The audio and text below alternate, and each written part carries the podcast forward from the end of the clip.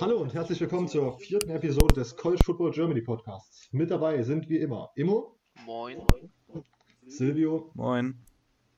Und ich, Robert. Äh, wir haben uns heute gedacht, dass wir mal so ein bisschen vom Gaspedal runtergehen, nicht so Infos, Infos, Infos rausballern müssen, sondern einfach mal so uns Zeit nehmen, am Anfang ein paar grundlegende Neuigkeiten klären und dann schön auf die Fragen eingehen, die ihr äh, auf Facebook uns gestellt habt und die wir dann sozusagen heute beantworten wollen. Ähm, genau. Als erstes noch ein kleines Update zum Coach-Karussell. Da hat äh, Silvio nochmal kurz äh, ein paar Informationen über den äh, DC- und OC-Posten bei Alabama und um den Ex-Defense-Coordinator von Ohio State. Da ranken sich ja auch diverse Gerüchte. Ja, ähm, Alabama, man kennt es mittlerweile, scheint, also man, es scheint so, schon zu sein, als würden sie jedes Jahr ihren Offensive Coordinator und Defensive Coordinator verlieren. Letztes Jahr haben sie ja Brian Dabo verloren, der ja zu den Buffalo Bills gegangen ist als Offensive Coordinator. Und äh, Jeremy Pruitt hat ja den Head Coaching Posten bei ähm, Tennessee angenommen. Und auch dieses Jahr verlieren sie wieder ihren ähm, Offensive Coordinator, Michael Loxley. Das war ja schon bekannt, dass der den Head Coaching Job bei Maryland übernimmt. Und jetzt haben sie auch noch vor einigen Tagen ihren Defensive Coordinator Tosh Lupoy verloren. Tosh Lupoy wechselt zu den Cleveland Browns, genau als D-Line-Coach, glaube ich. Mhm. Und zudem haben sie auch ihren ähm, Co-Offensive Coordinator Josh Gattis verloren. Der wird ähm, jetzt neuer Offensive Coordinator bei Michigan. Auch eine ganz komische Geschichte, weil ursprünglich war es geplant, dass er Offensive Coordinator bei Maryland wird, also mit Michael Loxley zu Maryland geht. Ähm, mhm. Und dann sei er wohl auch in ein Meeting mit Nick Saban gegangen und äh, hat ihm erzählt, dass er zu Maryland geht. Und er hat selber beschrieben, dass er wohl von Nick Saban ordentlich den Arsch versohlt bekommen hätte, warum er denn ähm, Alabama verlassen wird. Aus dem Meeting rausgegangen und dann hätte wohl Jim Harbour angerufen und ihm den Posten angeboten, welchen er dann ja, wie wir jetzt auch wissen, direkt angenommen hat. Und auch zudem verlieren sie ähm, weitere Assistenten. Normalerweise, wie ich ja vorhin schon gesagt habe, scheint es so, als würden sie immer jedes Jahr richtig viele Assistenten verlieren, aber dieses Jahr scheint es ziemlich hoch zu sein. Also man hat ja auch noch den O-Line-Coach verloren. Der geht zu Georgia Tech, glaube ich, in gleicher Position. Mhm. Und ähm, Defensive, ein Defensive Analyst haben sie auch verloren. Lou Spanos, Spanos heißt er so? Ich glaube schon. Und der war mal Defensive Coordinator bei UCLA. Der wird jetzt Defensive Coordinator bei Yukon. Ja, wie gesagt, also eigentlich nichts Neues, aber es scheint schon so die Menge an Coaches, die auf einmal Alabama verlassen, scheint doch übertrieben hoch zu sein. Unter anderem ja auch der Quarterback-Coach Dan Enos geht ja zu Miami, wie wir ja schon in der letzten Episode er erzählt haben. Und da gibt es ja auch komische Gerüchte, dass er angeblich gar nicht Bescheid gesagt hätte und äh, Nick Saban hätte über den Wechsel erst übers Internet erfahren und beziehungsweise als er dann halt nicht zu einem Meeting von den Coaches gekommen sei. Also ganz komisch, was da dieses Jahr abläuft, finde ich. Ja. Äh, denkst du, dass da die Head-Coaching-Position, die ja sozusagen immer konstant mit Nick Saban besetzt ist, sozusagen der Grund dafür sein könnte, dass so viele äh, Assistenztrainer und Offensive Coordinators und Defensive Coordinators in den Jahren weggegangen sind, weil irgendwie das Arbeiten mit so einer ja, lebenden Trainerlegende irgendwie schwerer ist als vielleicht erwartet? Ich glaube nicht, dass es, äh, weil es nicht, dass es daran liegt, dass es schwerer ist als erwartet, sondern was man so hört, sei Nick Saban einfach ein ganz schwieriger Typ, um für den zu arbeiten, weil der wohl immer seine eigene Art halt hat. Ich weiß, ich weiß mhm. nicht, vielleicht weiß einer von euch da mehr, aber so habe ich jetzt auf jeden Fall mitbekommen. Ja, er wird halt immer als unangenehm beschrieben, so. Also es wird halt immer gesagt, also es ist ja immer wieder dieses Gerücht, und man bekommt es ja natürlich nicht mit, weil, ähm, also zum einen hat ja keiner von ihnen uns bisher irgendwie auch nur ansatzweise persönlich getroffen oder jemanden mal so getroffen, der davon direkt erzählen konnte, aber vor allem ist es halt doch ähm, immer wieder das, was man halt über ihn liest, dass er halt sehr, als sehr unangenehm gilt, ähm, dass er in der mhm. Offense immer wieder sein, sein Oldschool-Zeug da noch reindrücken will, dass halt vor allem halt so junge Coaches und halt so junge motivierte Coaches wie Lane Kiffin und sowas, die ja mit ihrer Pro-Style-Offense und alles reingehen, halt komplett vertreibt. Mhm. Ähm, und es wird halt immer gesagt, dass er halt sehr unangenehm dann ist in dem, in dem Sinne. Und da ist es halt natürlich irgendwo klar, dass die dann wenig, wenig Motivation dazu haben, immer dann mit Nick Saban zu arbeiten. Das ist für sie halt ein riesiger Karriereboost, keine Frage, mhm. aber das ist es dann meistens auch gewesen. Okay. Und denkt ihr, dass daraus durch diesen stetigen Trainerwechsel und durch diesen ja, sehr starken Trainerwechsel in dieser Offseason vielleicht eine Schwäche, dass das eine Schwäche sein könnte für die nächste Saison? Ähm, ich glaube schon.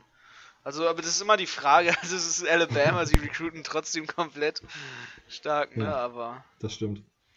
Äh, Silvio, denkst du, dass das eine Schwäche sein könnte? Naja, also, es wie ich habe ja vorhin schon gesagt, die verlieren jedes Jahr ihren, fast jedes Jahr ihren Offensive Coordinator, Defensive Coordinator und trotzdem spielen sie jedes Jahr um die National Championship mit. Also, ich glaube nicht, dass es zu groß macht. Vor allem, es sei ja wohl angeblich Steve Sarkisian, äh, wird ja angeblich wieder zurückkommen und das wäre ja auch ein Typ, der kennt sich mit Saban aus, der war schon mal bei Alabama. Und ich, also ich glaube nicht, dass es einen großen Unterschied machen wird. Also ich glaube, die werden trotzdem SEC wahrscheinlich auf jeden Fall Championship Game und wieder um die National Championship mitspielen. Okay. Okay, und dann, wie ich das vorhin schon kurz angeteasert hatte, beim dem Ex, ja, jetzt mittlerweile Ex-Defensive Coordinator von Ohio State, da gibt es mehrere Gerüchte, dass da äh, was mit den Patriots in der NFL laufen soll. Gibt es dazu noch nähere Informationen irgendwie von Silvio? Ja, also das Gerücht von äh, Craig Ciano und den Patriots gibt es jetzt ja schon seit letztem Jahr. Ähm, schon letztes Jahr in der Offseason hieß es, dass er die, dass er Ohio State wahrscheinlich verlässt und wieder in die NFL geht. Er war ja schon mal bei hm, Tampa Bay, war es, glaube ich, Head Coach.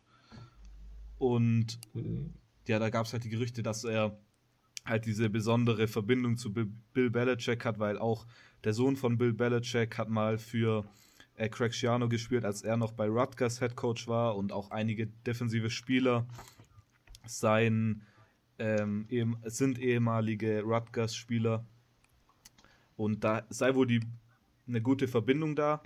Und die Patriots haben jetzt ja zwei Jahre hintereinander jeweils ihren Defensive Coordinator verloren, welche ähm, Head Coaching Position angenommen haben beziehungsweise letztes Jahr hatten sie ja wohl keinen richtigen Defensive Coordinator.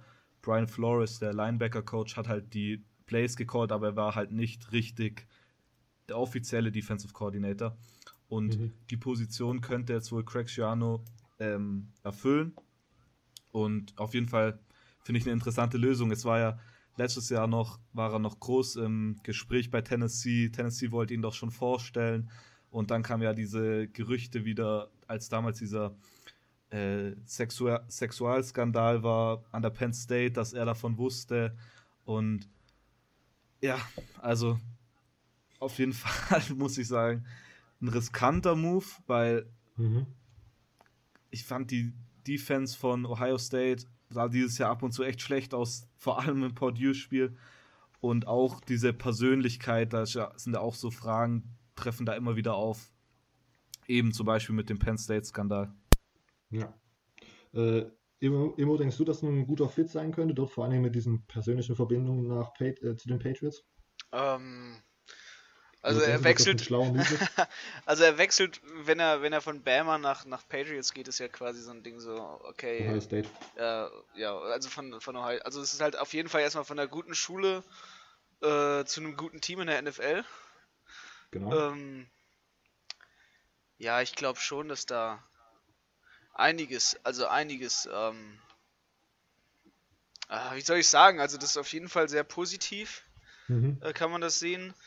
Ähm, und er wird natürlich mit, mit Belichick äh, dann Coach haben, von dem man auch nochmal groß profitiert. Ähm, weil solange Tom Brady da ist, haben die, haben die Patriots auch meiner Ansicht nach immer noch absolutes, Dyn also ein Dynastie-Garanten so ungefähr, bis sich da irgendwie mal was ändert.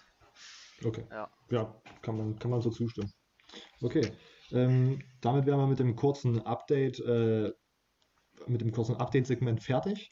Äh, wir wollten jetzt gerne noch darauf hinweisen, dieses Wochenende am Samstag, den 26. Januar, äh, findet der Senior Bowl statt. Das ist ein äh, Bowl-Game, so ein Spiel nach der Saison, wo alle Seniors, also alle Studenten, die sozusagen, alle Student Athletes, die sozusagen mindestens vier Jahre an der Uni waren, äh, eingeladen werden oder viele werden eingeladen. Einige nehmen diese Einladung an und äh, werden dort nochmal spielen, um so vielleicht ein bisschen den Draft-Stock zu verbessern. Und ja, 20.30 Uhr wird es auf NFL Network übertragen. Und jetzt würde ich gerne als erstes von Immo hören, welche Spieler man denn besonders beachten sollte. Ähm, also ich finde immer, die ersten Spieler, wo ich immer jedem empfehle, die einfach mal zu beachten, sind immer die, die Division 2 Spieler. Mhm. Ähm, einfach nur, weil ich so ein kleines Fable dafür habe, mir solche Spieler explizit nochmal genau anzuschauen, zu gucken, was die so, was die so alles drauf haben, was die so machen können. Ähm, einfach weil für die ist das halt, also die Verbesserung ihres Draft-Stocks schlechthin. Mhm. Ähm, wenn du als, wenn du als, als ähm, Spieler aus einem kleineren College überhaupt auffallen willst, ist eigentlich genau so ein Bowl-Game, also quasi so ein, so ein Repräsentationsspiel ähm, für dich das A und O. Das ist eigentlich das Wichtigste überhaupt, was du machen kannst. Ja. Ähm, und dadurch kannst du dich so pushen und ähm, überhaupt, also, weil du hast halt Gegner, wo halt die halt dafür bekannt sind, hohe Competition zu gespielt zu haben. Mhm. Und jetzt für die Spieler erstmal überhaupt sich repräsentativ klar zu machen, dass sie quasi eigentlich auch auf so ein hohes Level von Anfang an gehört hätten. Ähm, dafür ist der Senior Bowl ideal für die und ähm, bringt ihnen oft so das eine oder andere ein. Ich kann mich noch gut erinnern, letztes Jahr war einer dabei von der Duke Nest University und das ist sogar eine Division 3 School und das war am Ende somit der beste Cornerback in dem ganzen Senior Bowl ähm, zum Draft Combine eingeladen und und und und ähm, das ist halt, das ist halt einfach fantastisch für die. Und ja. was ich sonst halt jedem empfehlen kann, so was, wo ich halt sehr stark drauf geachtet habe, jetzt für den Senior Bowl, ähm, was mich sehr gefreut hat, dieses Jahr sind ähm, alleine zwei meiner Lieblingsquarterbacks eigentlich für diese Season dabei, beziehungsweise sogar, äh, um genau zu sein, drei. Ähm, je nachdem, wie man halt sieht, wie Jared Stidham so ähm, der eigenen Ansicht nach ist. Ähm, und zwar habe ich da für mich so auserkoren einmal Trace McSorley, mhm. ähm, den ich auf dem College sehr gut fand. Man muss aber auch immer dazu sagen, Trace McSorley hat nie so rausgestochen bei Penn State, weil muss dazu bedenken, er hat äh, immer ein fantastisches Running, Running Back Core gehabt. Ähm, ich erinnere nur daran, dass jetzt der letztjährige Running Back bei den New York Giants ist. Ähm, er hatte Shaquan Barkley also quasi in seinem Team. Ähm, das nimmt dir natürlich viel vom Rampenlicht weg. Er ist nur 6 Feet groß, also er ist ein kleiner Quarterback. Ähm, genauso wie aber auch einige andere Quarterbacks, die halt sehr klein sind. Und man sagt ja immer, die kleine Zeit der Quarterbacks kommt. Und wenn man Trace McSorley darauf anspricht, hat er nur in einem Interview gesagt, ja, ähm, Drew Priest hat auch schon mal einen Super Bowl gewonnen. ähm, und deswegen finde ich es sehr toll, dass er da ist. Ich glaube, er kann seinen Draftstock nochmal sehr stark verbessern. Ähm, damit, er wird, er wird meiner Meinung nach zu tief trotz allem immer noch predicted äh, in den ganzen Draft Predictions. Ähm, ja, welchen Quarterback ich halt noch sehe, ähm, ist Tyree Jackson aus Buffalo. Ähm, mhm. Sehr großer Quarterback, der ist ähm, ja, ich muss gerade kurz überlegen, wie dieser Memphis Quarterback hieß, der damals äh, von, den, von den Denver Broncos Paxton Lynch. wurde. Weißt du? Genau, Paxton Lynch, das ist ja auch so ein absoluter Riese. Und der hat damals auch eigentlich nur so durch, also der hat dieselben, ja, dieselben Maße hat er halt wie ähm, Tyree Jackson. Mhm. Und Tyree Jackson ist jemand, der auch wie Paxton Lynch eher bei einem kleineren College war und äh, wenn man das vergleichen kann, ob Memphis halt ein kleines College ist, spielt halt, äh, also kleineres Division Bracket halt. Ähm, aber vor allem, was man da halt so gucken kann, ist halt, dass das ein Spieler ist, den man gut mit dem vergleichen kann, wo man nicht hofft, dass er quasi so in so eine Mittelmäßigkeit, also in so eine Unbeliebtheit bei den Fans abrutschen kann. Ähm, sehr beliebt bei Buffalo, hat sehr viele Rekorde gesetzt quasi für sein Team. Äh, die mhm. zweitmeisten Passing Yards in seiner Schule überhaupt in, also äh, in einer Saison gemacht. Also er hat fast, fast den Passing Yards für eine, für eine Season Record gebrochen und sich dann für den Draft entschieden. Ähm, das ist auf jeden Fall ein Spieler, den man beobachten kann. 2,1 Meter eins ist der groß, ähm, über 100 Kilo schwer. Äh, Format eigentlich wie ein Tident. Mhm. Mal schauen, ob er vielleicht als Tident auch spielt. Ähm, als Quarterback mal gucken. So, er wird halt als, als ein Spieler mit einem starken Arm bewertet, aber ob es auch halt wirklich so reicht, ist halt die andere Frage. Und dann natürlich äh, mit einer meiner absoluten Lieblingsquarterbacks zum Zugucken, ähm, der auch in diesem Senior Bowl drin ist. Und was mich sehr freut, ist Will Creer von West Virginia, ähm, der jetzt mit 23, ähm, was ja immer für einen Draft schon ein hohes Alter ist, wenn man wenn es ganz gemein sagt, ähm, ein Quarterback dabei ist, wo es mich richtig freut, dass der jetzt halt quasi dabei ist. Und er hatte damals bei Florida ja quasi diesen schlechten Start, ist dann ja nach West Virginia gegangen. Und, ähm, obwohl war es Florida? Auf jeden Fall, er war in, Nee, Florida in, Florida, in Florida. Genau. Ja. Ich musste gerade überlegen, ob Florida oder Miami, ja. Aber Nee, zu der Zeit war. Florida vor allem dafür bekannt, viele Transfers zu schicken. Auf jeden Fall, der ist auch noch so mit so mein Kandidat, den ich gerne sehen möchte. Der hat halt in allen Awards, war der mit im Finale. Äh, nicht wirklich was gewonnen, aber trotzdem überall ganz vorne mit. Äh, ziemlich beliebt, ein ziemlich großer Hype schwebt mit dem rum. Auch wenn man ja immer sagt, dass die, dass die QB-Class genauso was ist wie die Highschool-Class, nämlich nicht das, das Top-bewerteste, ist ja einer der wenigen, die da raussticht. Und da ist Ja. es ganz gut, dass er dann halt mit dabei ist. Ja, und ansonsten halt in diesem Game ist halt noch so als, als vierter Quarterback, den man erwähnen könnte, Jared Stidham. Ich bin jetzt nicht ein großer Fan von ihm, andere sind es. Ähm, mal gucken, mal gucken, so was da von dem kommt. Okay. Äh, Silvio, willst du noch ein paar Quarterbacks und vielleicht auch ein paar andere Positionsgruppen ergänzen, die du sehr interessant findest? Nee, also Imo hat auf jeden Fall ein paar interessante Namen gesagt. Bei Jackson war es dann, war es dann nicht sogar so, dass er erst schon in den Transferpool gegangen ist und es hieß dann, dass er transfert, aber er dann sich doch für einen NFL-Draft entschieden hat?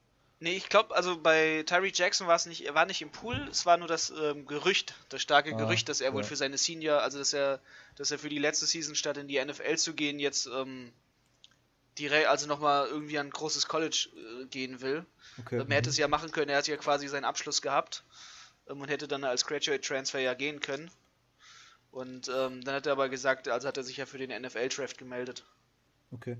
Ja, ähm, Spieler, die ich vielleicht noch ergänzen wird, wäre ähm, als Wide Receiver Andy Isabella von UMass. Ja, Ähm, absolut. Der hat, war der, Der Leading. Receiver im College Football dieses Jahr. Und seine Maße, die rufen einfach schon Patriots und Bill Belichick. Ja, das, das, das, der, der ganze Name, das ganze Aussehen und einfach Ja. so, auch so diese College-Historie und sowas, schreit einfach so Edelman. Mit Edelman wird er ja, glaube ich, sogar auch verglichen. Ja. So 15. Ja, ein weißer Slot-Receiver. Ja, also auf jeden Fall ein Und- interessanter Name, auf den ich achten wird. Weitere Spieler vielleicht noch auf der ähm, defensiven Seite Monte Sweat von Mississippi State. Mhm. Ähm, hatte die letzten zwei Jahre über 10 Sacks jeweils, dieses Jahr sogar 12 mit und jeweils über 14,5 Tackles for Loss. Guter Defensive End wird von manchen Leuten in den Top 10 sogar gemockt oder wie ich weiß, nennt man das gemockt? Keine Ahnung. Auf jeden Doch, Fall Mockdraft. Mockdraft ist Ja. er immer so in den Top 10 ungefähr. Auch noch ein inter interessanter Spieler, würde ich mal sagen. Und auf jeden Fall, auf den ihr ein Auge werfen solltet. Ja, also Montez Sweat habe ich mir auch aufgeschrieben. Da kam jetzt schon, war ja jetzt die Tage davor immer so ein paar Trainings, Trainingseinheiten gehalten werden. Da kamen jetzt schon diverse Videos raus, wie er irgendwelche O-Liner auch aus Wisconsin oder so Oh ja. einfach komplett dominiert und auf den Arsch setzt. Das ist wirklich, also ich glaube, der verbessert wirklich nochmal seinen, seinen Draftstock und Ja. also Top 10 sehe ich da, muss ich ganz ehrlich sagen, auch. Also er hat schon durch die. Practice-Videos allein ja seinen Draftstock verbessert, ne? Das, was da Ja. auf Twitter die ganze Zeit rumschwebt und alle Ja. absolut, absolut im, im Hype-Fieber sind. Ähm, Ja. Wer mir noch ganz schnell aufgefallen ist, wen ich erwähnen möchte, einfach nur um ein bisschen International Flavor reinzubringen, ähm, ist der Panther des ganzen Games. Also es ist einer der Panther, die spielen werden, und zwar äh, Mitch Wisnowski, wahrscheinlich sogar der älteste Spieler im Ganzen, der ist nämlich schon 26. Und äh, warum ich ihn erwähne, ist eigentlich nur, weil er aus Australien kommt. Das war nämlich der Panther der Utah Utes. Und ähm, der stammt aus Perth, Australia, also unser International Guy. Hoffen wir mal, dass äh, er der nächste australische Panther ist, der getraftet wird. Achso, und natürlich die Legende schlechthin, Hunter Renfro. Ja, also. Ohne der ist den dabei, geht's nicht. warte. Ups. Ja. Der ist Den habe ich dabei. übersehen. Der ist dabei? Ja, geil. Also. Ja, wenn es einen Hm. Spieler gibt, für den jeder routen muss, dann ist es Hunter Renfro, ne? Auf jeden Fall. Okay, ähm, ich habe mir noch aufgeschrieben Debo Samuel, den Receiver aus South Carolina. Der hat, glaube ich, dieses Jahr ein bisschen underperformed, aber sieht nicht schlecht aus, finde ich. Sehr viel Speed und hatte da mit seinem Quarterback dieses Jahr, glaube ich, auch ganz gut. Er hatte gegen Clemson ein Monsterspiel. Mhm. Ähm, und äh, Immo hat bei seiner Quarterback-Aufzählung tatsächlich die beiden Top-Prospects ver verschluckt, sozusagen. Äh, Daniel Jones von Duke und Drew Lock aus Missouri, die äh, haben auch schon ein bisschen äh, im, im, Training das Highlight, das Highlight-Tape angeschmissen sozusagen. Da kamen schon die ein oder anderen tiefen Bomben, die da gedroppt wurden. Äh, Finde ich auch sehr interessant, weil also Jones von Duke, äh, Greer aus West Virginia und Locke sind auf jeden Fall bei mir mit in den Top 5. Dann würden wahrscheinlich noch ähm, aus Ohio State, wie heißt er? Dwayne Haskins. Dann Dwayne Haskins und Kyler Murray noch bei mir in die Top 5 dazukommen. Die sind natürlich jetzt nicht dabei, weil die keine Seniors sind. Aber Daniel Jones und Drew Locke äh, sollte man auch mal, sollte man auch mal ein Auge drauf werfen. Daniel Jones ja bei vielen auch als Sack, also der zweitbeste Quarterback bewertet. Fand ich, fand ich interessant, dass man sich das mal, genau. Ja. Sonst noch irgendwelche, irgendwelche Sneak, Sneaker, die man irgendwie sonst vergessen könnte im Senior Bowl oder seid ihr ungefähr um, durch? Muss ich gucken, aber ich glaube, wir sind eigentlich durch. Okay. Ähm, was mich erstaunt hat, ich weiß nicht, ich glaube, ich muss mal nachgucken, aber Brad Ripien ist nicht dabei, ne? Im Senior Bowl von äh, Boise mhm. State, der Quarterback. Ich glaube nicht, der ist, nee, ist nicht Senior. dabei. Ähm, erstaunlicherweise übrigens in einigen Mockcrafts jetzt die Nummer 1. Ähm, kann man mal so ganz schnell da reinschmeißen, auch wenn es gar nicht dazugehört. Ähm, falls ja. da jemand was gehört hat. Ich habe nur äh, mitbekommen, dass der Hype tatsächlich so nicht zugenommen hat. Der wird auf einmal richtig gehypt. Also sein äh, Onkel war ja auch, äh, hat ja auch einen Super Bowl mal gewonnen als Quarterback, aber auf einmal aus dem Nirgendwo äh, ist Brad Ripien aufgetaucht, der Typ, den jeder vergessen hat, weil er nur bei Boise war. Ja. ja. Also, nee, ich sehe ihn gerade auch nicht im, im Senior Bowl Spieler, glaube ich. Oder? Nee, nee im nicht, Senior Bowl spielt er auf keinen Fall mit. Nee. Der schont sich fürs Combine. Wahrscheinlich. Wahrscheinlich. Okay. Ähm, gut, damit wären wir jetzt sozusagen erstmal mit den äh, wichtigen Informationen, die wir am, am Anfang nochmal mit euch teilen wollten, durch. Wir werden jetzt einfach schnurstracks zu den Fragen übergehen, die ihr auf Facebook gestellt habt. Ähm, seid ihr bereit? Ja. Natürlich. Sehr gut. Okay, ähm, Tommy Graf fragt, wie machen sich die beiden jüngeren St. Brown-Brüder und wie steht es um deren Chancen für die NFL? Ähm, soll ich direkt was dazu sagen? Ja, genau, immer von Anfang ähm, NFL-Chancen kann man noch nicht groß sagen, halt, also was bei Amon Ra und Osiris ansteht. Äh, die sind ja beide noch ein bisschen jung, die haben beide erst äh, recht angefangen am College zu spielen.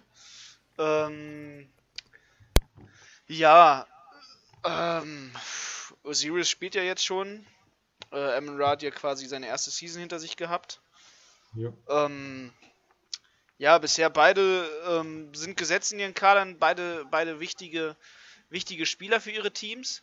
Mhm. Und ähm, sie fangen ja jetzt schon an, interessante Nummern aufzupacken für ihre Teams. Also sie hauen jetzt schon Stats raus. Das ist schon beeindruckend. Ähm, es wird viel auf sie gesetzt. Ähm, alleine Amon Ra hat 60 Receptions diese Saison gehabt. Die ähm, meisten bei UC. Genau. Ähm, davon zwar nur drei Touchdowns, aber man muss auch bedenken, halt für seine Größe gilt er eher als ein Spieler, der halt eher eingesetzt wird, so mehr für, für die Dirty Yards, auch weil er einstecken kann. Ähm, mhm. Ja, Osiris 8 Receptions nur ähm, in der Saison, ist jetzt ein Sophomore, ähm, spielt trotzdem einen Touchdown.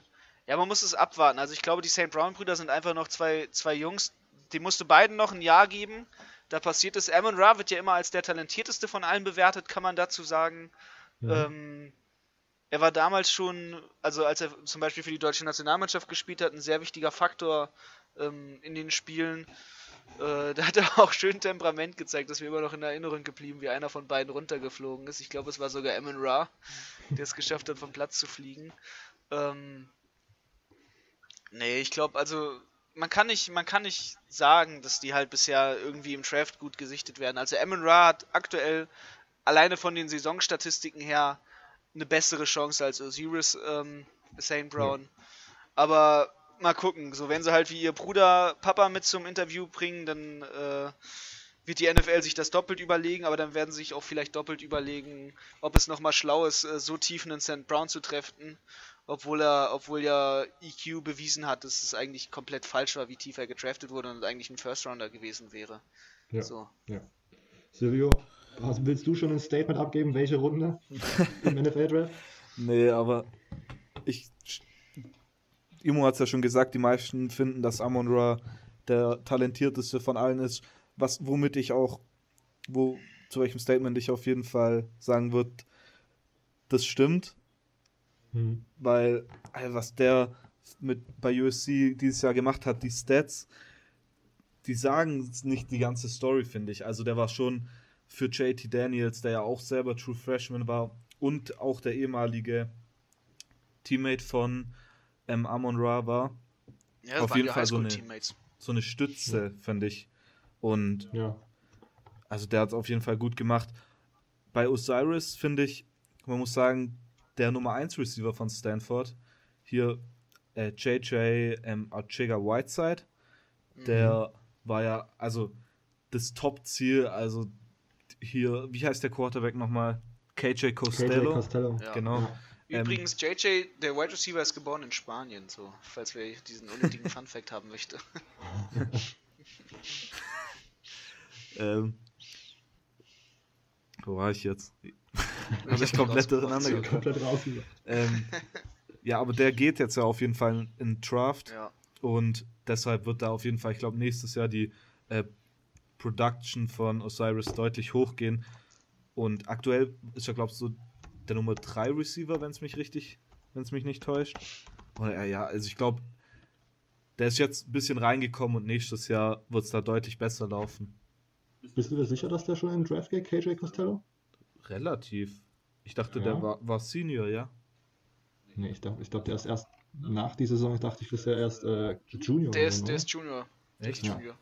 Ich, ich rufe es jetzt schnell rein, bevor irgendwas hier aufkommt. Der ist Junior. Genau. Ja. Und Stanford-Spieler sind ja meistens auch dafür bekannt, ihr Senior hier zu machen, weil der Abschluss einfach was wert ist. Hm. Genau, der hat nur zwei Saisons bis jetzt gespielt. Genau, was ich noch zu, äh, also Amon Ra auf jeden Fall diese Saison schon ganz schön abgerissen, auch weil ja JT Daniels als ähm, Freshman jetzt noch nicht so auf dem hohen Level performt hat, wie man es vielleicht ja bei USC wahrscheinlich erwartet hat, aber das ist ja alles nicht so dramatisch, wenn man noch so jung ist.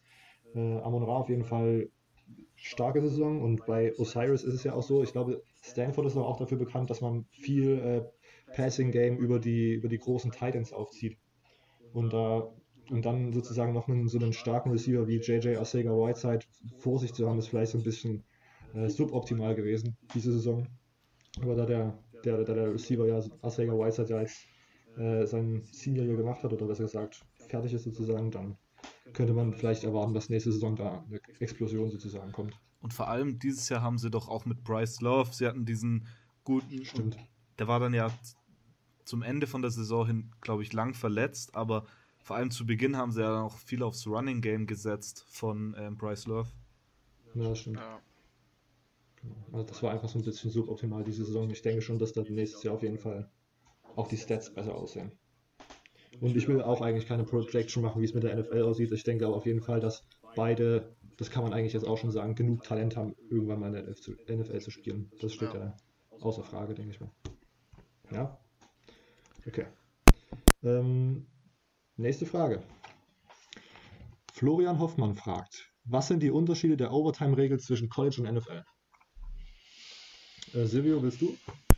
Ja, also allgemein der große Unterschied ist, dass man ja in, diese, in der NFL diese Sudden Death Regel hat. Der Erste, der einen Touchdown macht, gewinnt. Mhm. Und nur, also jetzt korrigiert mich bitte, wenn ich falsch sage, aber wenn man ein Field Goal macht, dann hat das andere Team noch die Chance nachzuziehen. In der genau. Im College Football ist es aber so, das Team, das gegnerische Team hat immer eine Chance nachzuziehen. Und dann können die Spiele auch durchaus mal länger mal gehen. Dieses Jahr war es ja beim LSU Texas A&M Spiel sieben Overtimes und 47 zu 72, äh, 74 zu 72 am Ende, glaube ich. Mhm. Und das ist auf jeden Fall, finde ich, der größte Unterschied. Ja, auf jeden Fall. Also ich, also ich würde es nochmal ein bisschen präzisieren. Man wirft sozusagen auch am Anfang die Münze. Der Gewinner wählt dann, ob man sofort den Ball haben will oder als zweites Team rankommt. Der Ball wird dann immer auf der 25 gespottet, das heißt, man braucht noch 25 Yard bis zum Touchdown. Dann macht Team 1 entweder einen Touchdown, dann kommt Team 2 aufs Feld und darf auch nochmal versuchen. Und wenn die dann einen Touchdown machen, dann geht das so lange, bis irgendwann einer mhm. äh, sozusagen weniger Punkte gemacht hat als der andere. Und genau, wenn man sozusagen dann, ist es dann nicht sofort vorbei, sollte das erste Team gescored haben. Das ist eigentlich der größte Unterschied. Oder Immo, war das richtig? Ja, ja, das. Ja. Anders hätte ich es auch nicht erklärt. Okay. Also es, das, deswegen schaukeln sich oft ähm, die, die Scores ganz schön in die Höhe. Deswegen sieht man auch oft so crazy Scores einfach bei, beim College Football. Was ist der, was der Rekord? Ich glaube elfmal oder so. Der, der aktuelle Rekord bei Overtime Games, irgendwie elf Overtimes oder sowas. Ist ja, ist ja vier Teams, die sich quasi den Rekord mit Overtimes teilen. Das weiß ich noch. Das letzte Mal in 2017. Ähm, und was ich ja auch interessant finde, in der NFL gibt es ja dann immer die Diskussion, sollte man das irgendwie ändern, weil in der NFL ist ja so, ist, dass sozusagen das Team, was als erstes den Ball bekommt, äh, einen, einen Vorteil hat. Ja. Und beim College Football heißt es ja eigentlich immer, dass das zweite Team einen, einen Vorteil hat. Ne? Wir hatten es ja gerade erst, ne? Also in genau, der NFL. NFL, ja. Ja. Aber genau, weil beim zweiten Team, wie, wie ist das dann irgendwie so eine psychologische Begründung, dass man sozusagen als zweites Team schon weiß, die haben jetzt entweder nur ein Field Goal gemacht oder nur ein Touchdown. Und wenn wir das jetzt machen, gewinnen wir oder wie wird das dort? Weiß das um, jemand von euch? Na, das ist also, der psychologische Punkt ist natürlich immer da. Du bist halt immer am Zug. Also wer als erster dran ist, hat natürlich riesen Glück. Aber ähm, es ist halt fair, sage ich es mal so. Hm. Das ist halt also das Wichtigste einfach. Genau. Zumindest fairer als in der NFL, ja. Ja. Okay. Ja. Die Frage auch beantwortet mit Bravour. Ähm, nächste Frage. Tobias Stark gefragt. Ist es schon abzusehen, abzusehen welche Positionsgruppe. Okay, ich fange nochmal von vorne an. Ich habe gerade Sprachdurchfall. Tobias Stark gefragt. Ist es schon abzusehen, welche Positionsgruppe die tiefste im 20er Draft sein wird? Ähm, oder gibt es mehrere überdurchschnittlich gut aufgestellte? Ähm, Wer unterdurchschnittlich auf jeden Fall sein wird, kann ich dir sagen, sind die Quarterbacks im NFL-Draft. Oh, das finde ich interessant. Ich ja. habe letztens im Gespräch mit Silvio erfahren, dass er nämlich denkt, dass es ganz gut sein wird. Also warte, es war 2020, ne? Nicht 2019. Ja, genau. Ja, 2020 wird es ganz gut sein, sorry. ich war gerade bei 2019 im Kopf. Ähm, ich dachte, wir haben jetzt, jetzt gleich den ersten Beat. Ja, nee, nee, das stimmt ja nicht. ähm, Du hast ja ab, ab 2020 hast du ja Tua schon dabei. Aber ich glaube, ja. die Quarterbacks werden herausstechen. Du hast äh, Jake Fromm, der in den, in den Draft gehen kann. Du hast Tua, der in den Draft gehen kann. Äh, Justin Herbert ist ja auch dabei. Uf, ich guck mal schnell nämlich in die Liste rein, bevor ich mich hier verplapper. Ähm, die Quarterbacks werden, werden durchschnittlich davor sein. Ich glaube, welcher Jahrgang nicht so stark rausstechen wird wie in, den, äh, wie in diesem Jahr sind Wide Receiver. Mhm. Ähm, und was, was fraglich ist, ist halt, äh, was man bisher nicht so stark gesehen hat in den ganzen Mock-Drafts, auf jeden Fall sind Cornerbacks. Mhm. Ähm, welche aber stark wieder durch die Wand gehen werden, ist immer Offensive Linemen, so vor allem Offensive Tackles. Ja, das habe ich auch ähm, gelesen. Und vor allem, ich würde sagen, Quarterbacks. Ähm, ja. Während halt dieses Jahr das gar nicht ist. Okay. Ja, also. Äh, Silvio, denkst ja, du? Nee, also in einem muss ich auf jeden Fall widersprechen. Und zwar Wide Receiver, finde ich, wird nächstes Jahr sogar relativ stark sein. In der Tiefe her bin ich mir nicht sicher, aber auf jeden Fall die, Ober, die wo oben getraftet werden, da wird es ziemlich viele geben. Weil mhm. ich habe auch gestern erst so einen ähm, Bericht gelesen, wo einer mal aufgelistet hat, welche äh, guten Wide Receiver nächstes Jahr in den Draft gehen könnte. Das ist unter anderem Jerry Judy von Alabama, ähm, Henry Rux von Alabama, Tylen Wallace von Oklahoma State, dann der Wide Receiver von Colorado, über den wir vorhin auch schon geredet haben, mal Robert, bevor wir aufgenommen haben.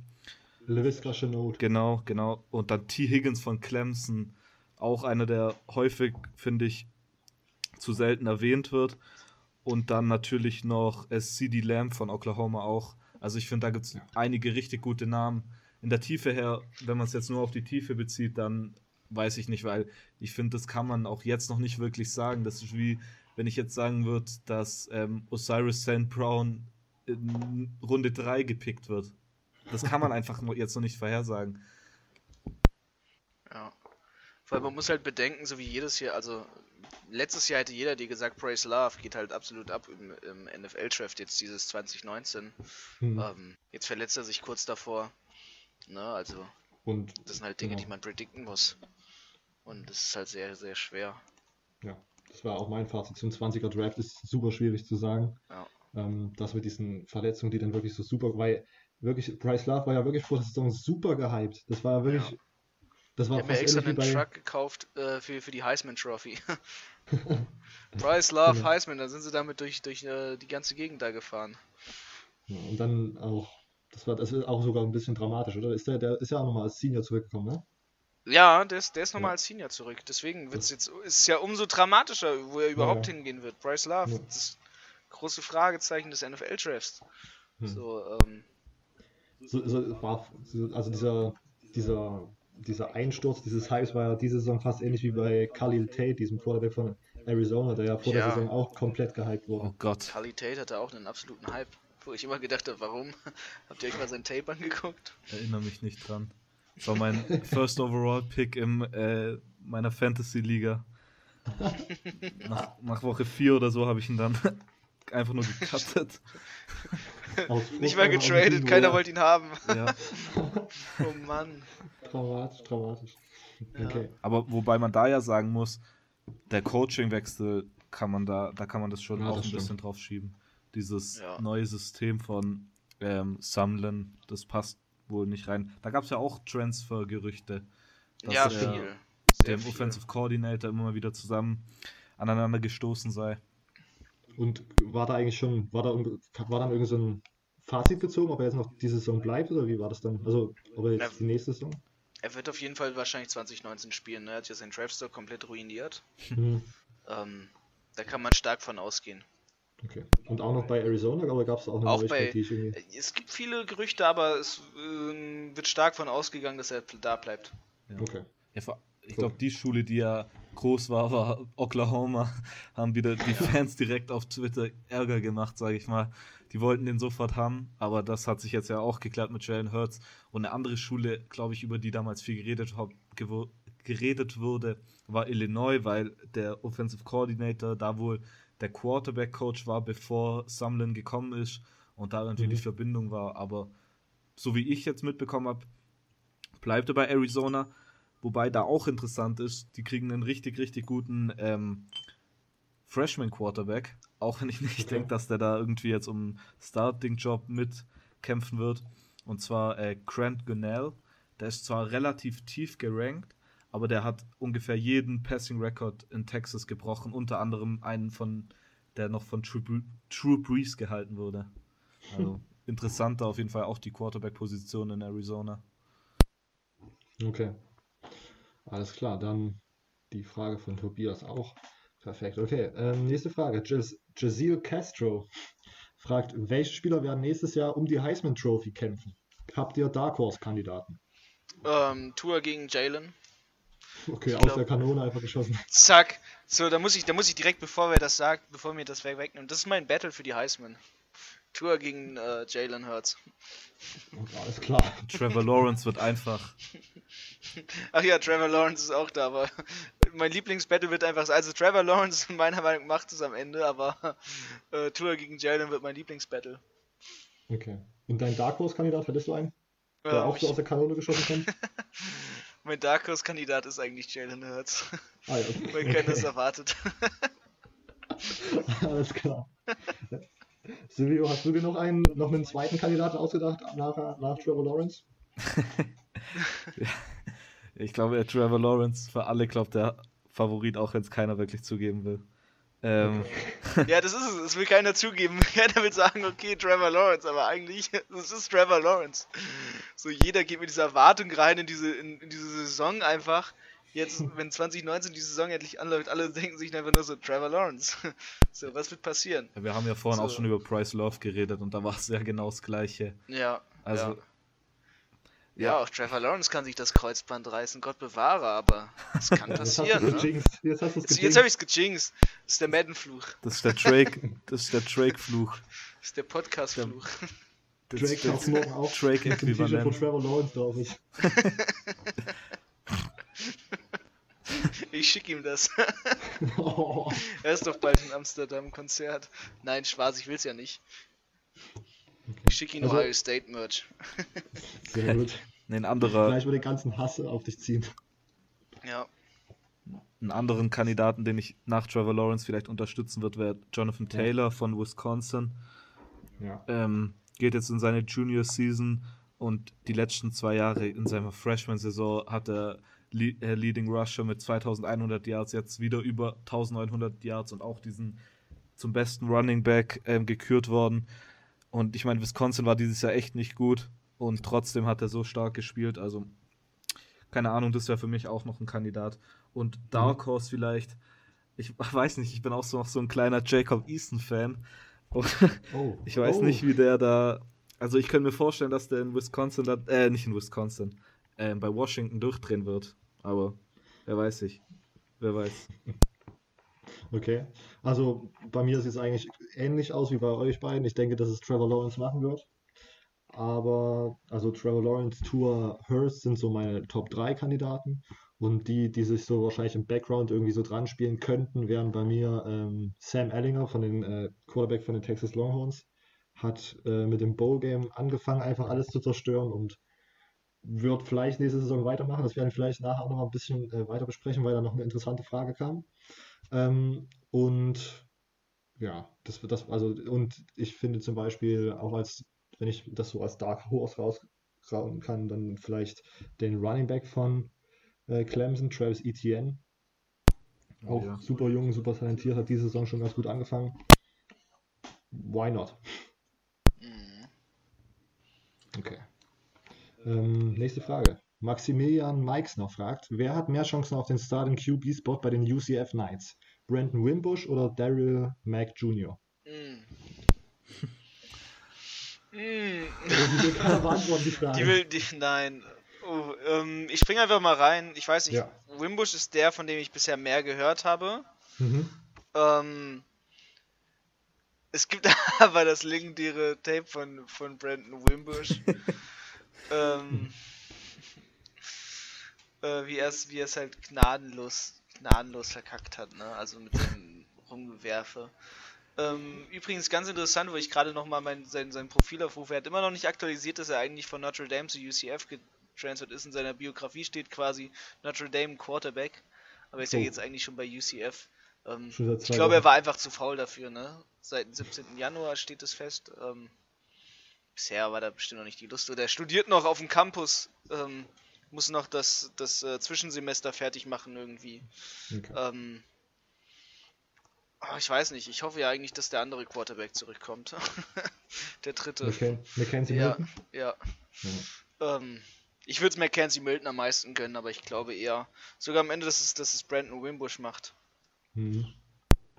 Das ist einfach ein das, das ist ein, sorry, dass ich reinkriege nochmal, aber das ist ein Quarterback, so, ähm, so wie der halt weggegangen ist quasi, das ist so einer, der schreit danach, nochmal ein bisschen aufzublühen in der Group of Five.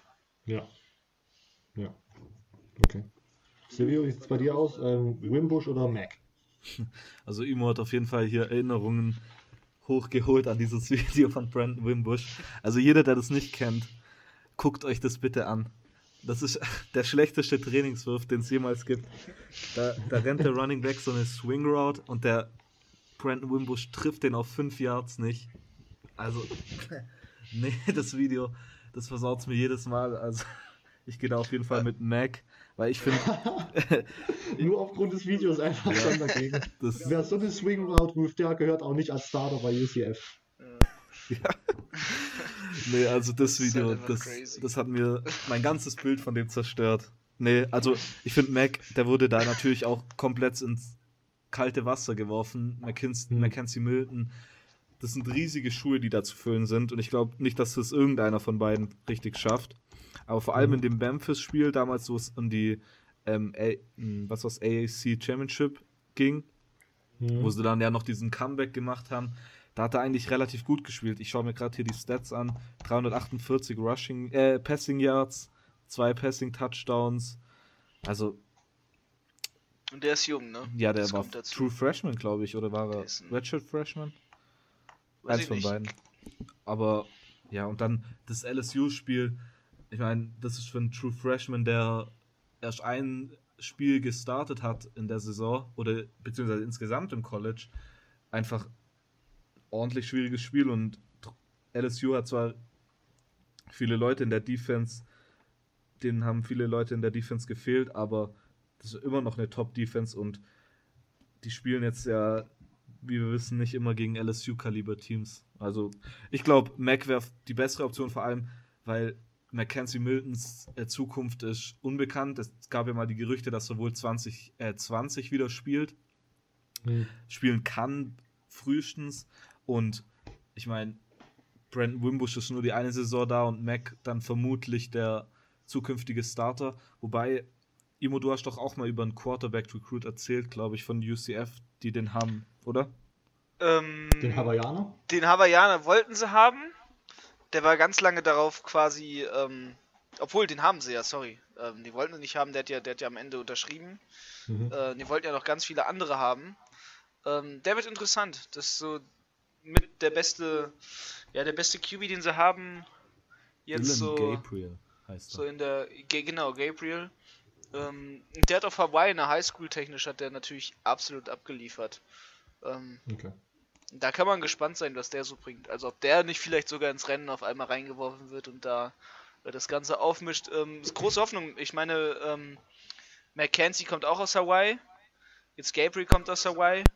Ähm, einmal ans andere Ende der USA heißt das für die und die wollen sich natürlich beweisen, so die, die Mhm. Jungs.